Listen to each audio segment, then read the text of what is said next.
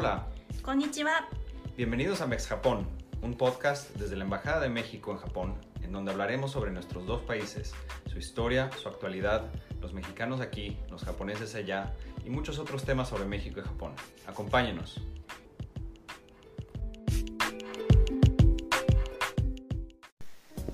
El día de hoy tenemos una invitada especial, Julieta Colás, una chica mexicana de Monterrey, Nuevo León, eh, que ha dedicado su vida a la ilustración y a la animación. Tiene una, especialización en la Vancouver Film School de animación clásica y ha pasado por algunos de los grandes estudios de animación a nivel mundial como es Cartoon Network, Nickelodeon, Disney y ahora se encuentra en Japón especializándose en ilustración de fondos para manga y anime. Eh, consideramos que este episodio puede resultar muy interesante para muchos de los jóvenes mexicanos, ya que la animación y el manga muchas veces son el primer contacto en, en México con la cultura japonesa. Hola Julieta. Hola, Miguel. Y gracias por, por participar en el podcast de, Mex, de Mex Japón. Eh, vamos a empezar un, un, poco a que nos platiques eh, cómo surge la idea de venir a trabajar a Japón y desde hace cuánto estás por acá. Bueno, este. uf, mira, para decirte así la verdad de que cuando surge la idea de venirme a trabajar a Japón, yo te diría. Yo creo que eso surgió cuando tenía 14 años o algo así. o sea, ya hace buen rato. Pero pues en ese entonces era más como que tú le decías a alguien, ay, es que mi sueño es trabajar en animates. En... O sea, anime es para los japoneses.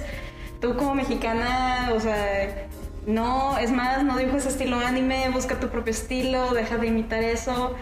Este, y yo pues por un tiempo como que le hice caso a esa mentalidad. Y dije, bueno, está bien, o sea, pues eh, entiendo, o sea, trabajar en anime está medio imposible, Japón está bien lejos, no hablo japonés.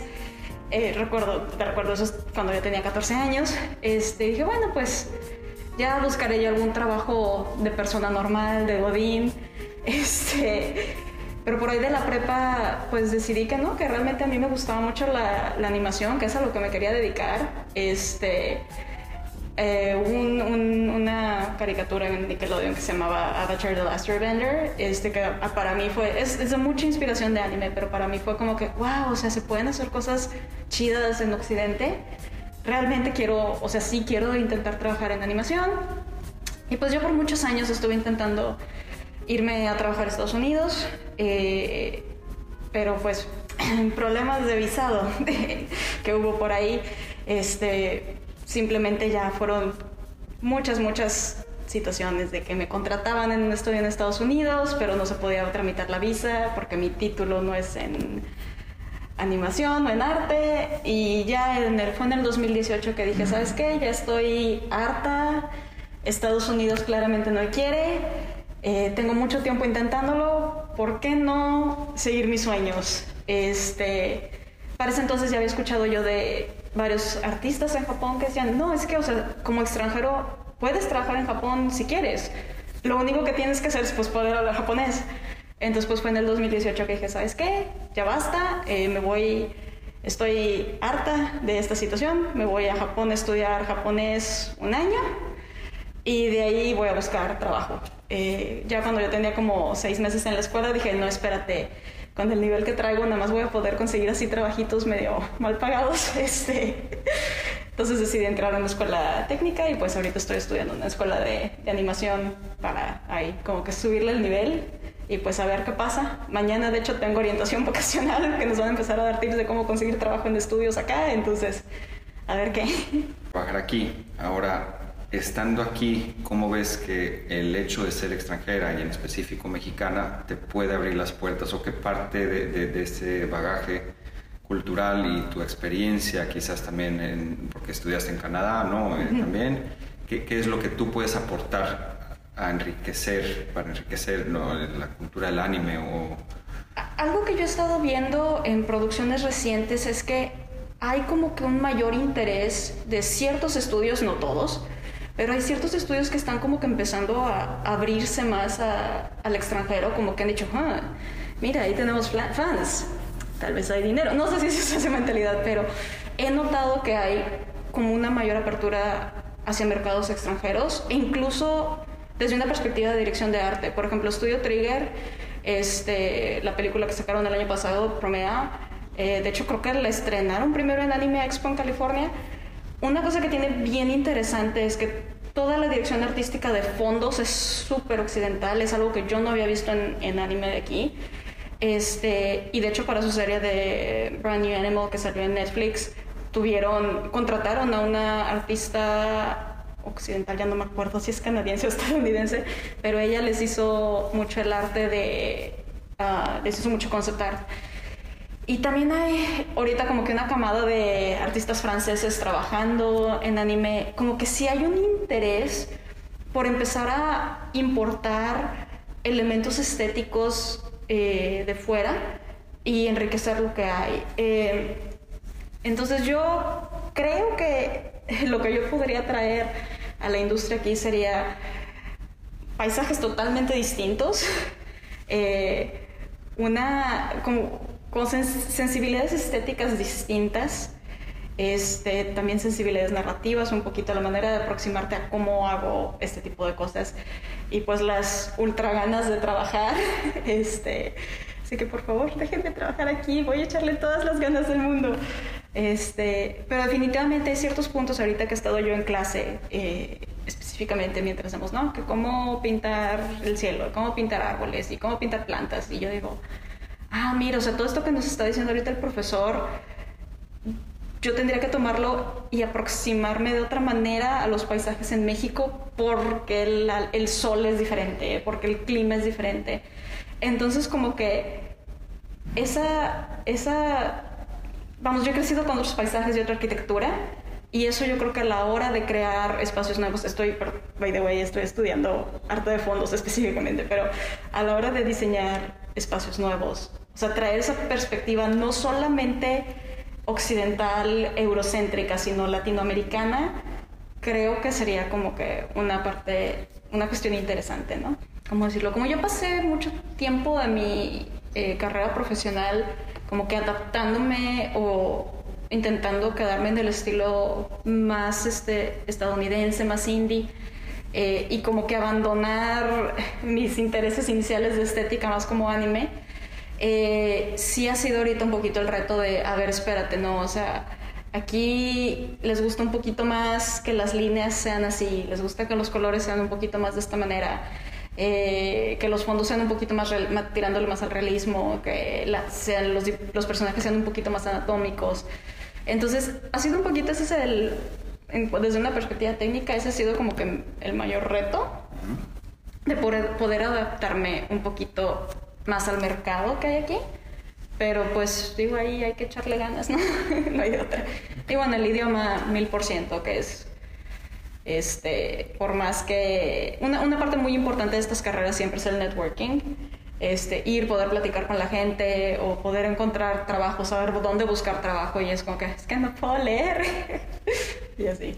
¿Tú creciste viendo este tipo de anime japonés o, o, cosas americanas más tipo los, o todo? Es que fue una mezcla de, todo, o sea, eh, a mí me tocó la época del, ahora sí que la época de oro de Nickelodeon y Cartoon Network que esa sí fue una época en la que había muchos creadores independientes, que era como un contrapunto a lo que proponía Disney.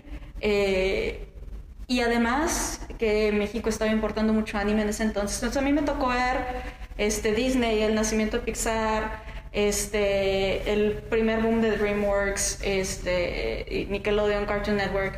Entonces, y pues anime obviamente. Es como que me tocó a mí toda esa mezcla de diferentes maneras de contar historias, eh, diferentes estilos de, en cuanto a dirección de arte. Y es como una amalgama de todo, ¿no? Este, a mí realmente lo que me gustaba más siempre, o sea, siempre me gustó más el anime que todo. Me gustaba que tenían historias que, que eran serializadas, que tocaban algunos temas que yo no veía, que estaban tocando eh, las caricaturas occidentales. Pero como quiera, o sea, eh, sí, o sea, para mí fue como que una mezcla de absolutamente todo. Y es un poquito por, volviendo al tema de que, bueno, ¿qué es lo que yo creo que puedo aportar a la industria aquí? Bueno, es el simple hecho de que siento que yo tengo una biblioteca mental, estética y narrativa bastante amplia por el hecho de venir de un país muy lejano que además importa mucho mucho, eh, ¿cómo se dice? Mucho contenido cultural de otros lados. O sea, tengo mi propio contenido, mi propio bagaje cultural mexicano, el de Estados Unidos, el de Europa y el de Japón. Y es como que, mira, es, es como un buffet. ¿Qué podrías recomendarle, por ejemplo, a todos los, los que nos escuchan, eh, que, que, no, que quizás están interesados de algo de lo más underground o que, se, que no Sí. esté exportándose todavía a, a gran escala? O sea, ¿qué, qué- qué cosas viviendo aquí en Japón has tenido acceso tú que quizás difícilmente pueda tener acceso otra Sí. gente que pudiera recomendar? Uy, es que precisamente eso que dices de que, que pudiera recomendarlo, pues con todo gusto se los recomendaba, pero como no se exporta, es como que, ay, nada más los voy a dejar con el antojo. Pero sí voy a decir una cosa, es...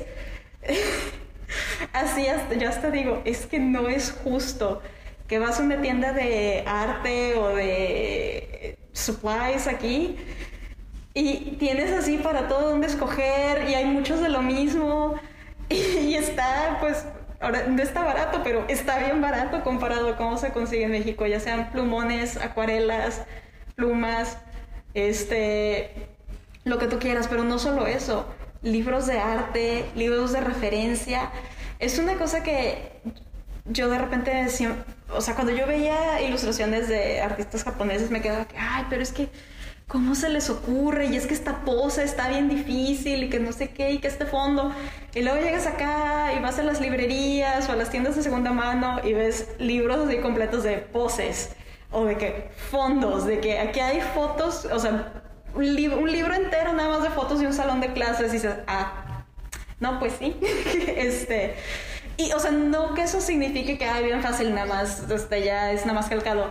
No es eso, es simplemente que si tú como dices, ok, yo quiero dibujar un manga que ocurra en la escuela, este, en vez de tener que ir yo a una escuela a tomarle fotos a los salones para poder ver cómo es el fondo, poder estudiar los fondos, poder hacer mis estudios y mi diseño, puedo ir a una tienda de segunda mano o una librería, me compro mi libro y digo, ah, mira, así son los escritorios.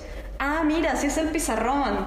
Ah, mira, ¿sabes qué? Me conviene poner aquí un calendario. Todo ese tipo de, de cosas que, en México la verdad no hay, que tú tienes que ir a hacer ese estudio previo, que es más trabajo que es previo al dibujo y que te quita tiempo de hacer el dibujo. Son cosas que yo ahorita las veo y digo, es que no es justo.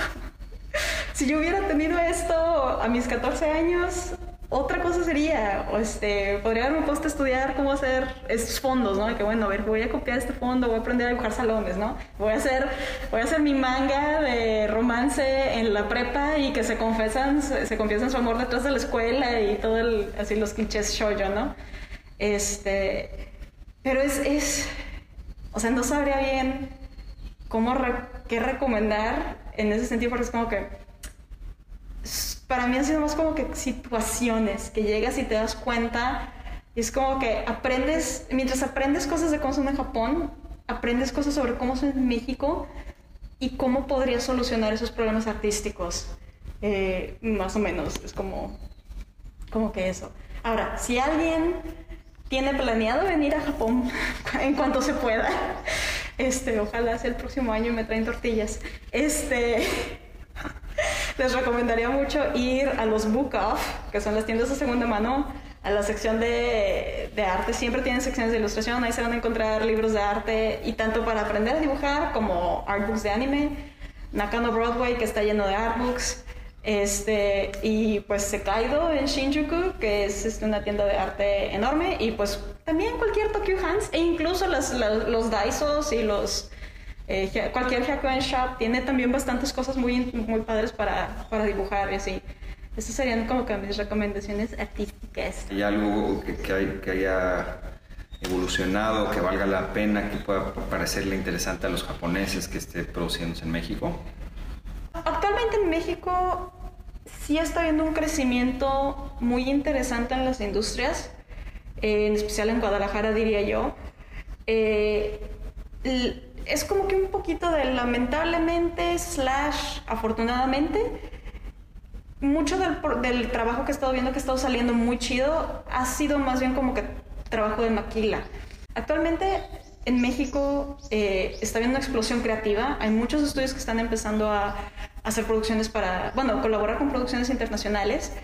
Eh, y yo creo que dentro de unos años vamos a ver, dentro de unos cinco años, yo creo que vamos a ver una explosión de IPs y series y proyectos de México de calidad internacional muy, muy chida. Eh, por lo pronto, pues lo que podría recomendar es un poquito lo que ha estado haciendo Mighty en el estudio Mighty Animation en Guadalajara este, y Cinema Fantasma en Ciudad de México. Ellos más bien hacen stop motion, pero hacen cosas bien, bien hermosas. Y pues más o menos es, es por ahí, yo creo. Así los que tengo como que más se lo miran, ¿no? Pues muchísimas gracias por, por compartir toda esta información con nosotros. Para terminar, siempre hacemos unas preguntas. Y a ver, ¿qué prefieres? ¿El sake o el shochu? El Royal Milk Tea. es que lo tomo. Ah, bueno, Te queda mal. No, no, no, nos quedas bien. ¿Sakura o Momiji? Sí, este. Chales, te quedó mal ahí. O sea, nada No he podido apreciar los momijis quería ir el año pasado y fue una serie de cosas que, ay, bueno, no importa, cada año hay.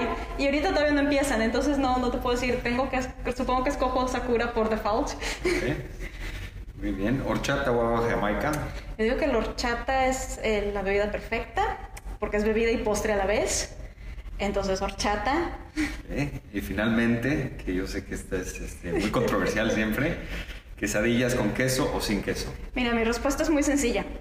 Si tienes la oportunidad de ponerle queso a lo que sea, ¿por qué no se lo pondrías? Simplemente, o sea, es eso. Ahora, mi respuesta es con queso, pero ahora tengo, les, propongo, les propongo una solución a, este dilema y ese es que tenemos una disonancia semántica entre el norte y el centro del país y ese es el tipo de la tortilla. En el norte nosotros solamente tenemos tortillas redondas y yo me tardé muchos años en, o sea, creo que habré sabido, me habré enterado que tienen tortillas en forma de, así como oblongas para las tortillas en el centro del país, yo no sabía. Y fue ahí cuando entendí de que, oh, o sea, lo importante de la quesadilla para ustedes es la tortilla, no el queso. Naruhodo. yo. Entonces, yo diría, quesadillas van con queso, porque ¿por qué no les pondrías queso? Pero sí, este, necesitamos tener esa comunicación intercultural entre el norte y el centro del país, que las tortillas son distintas. Muchas gracias por haber escuchado este episodio con Julieta. Eh, les recordamos que hay muchos otros episodios más del podcast Mex Japón en nuestras plataformas, en Spotify, en el canal YouTube, en Anchor y demás. Eh, esperemos que si tienen alguna idea, algún comentario, sugerencia, nos lo dejen en los comentarios o nos escriban a infojpn.sre.gov.mx. lo esperamos en la próxima edición. Muchas gracias.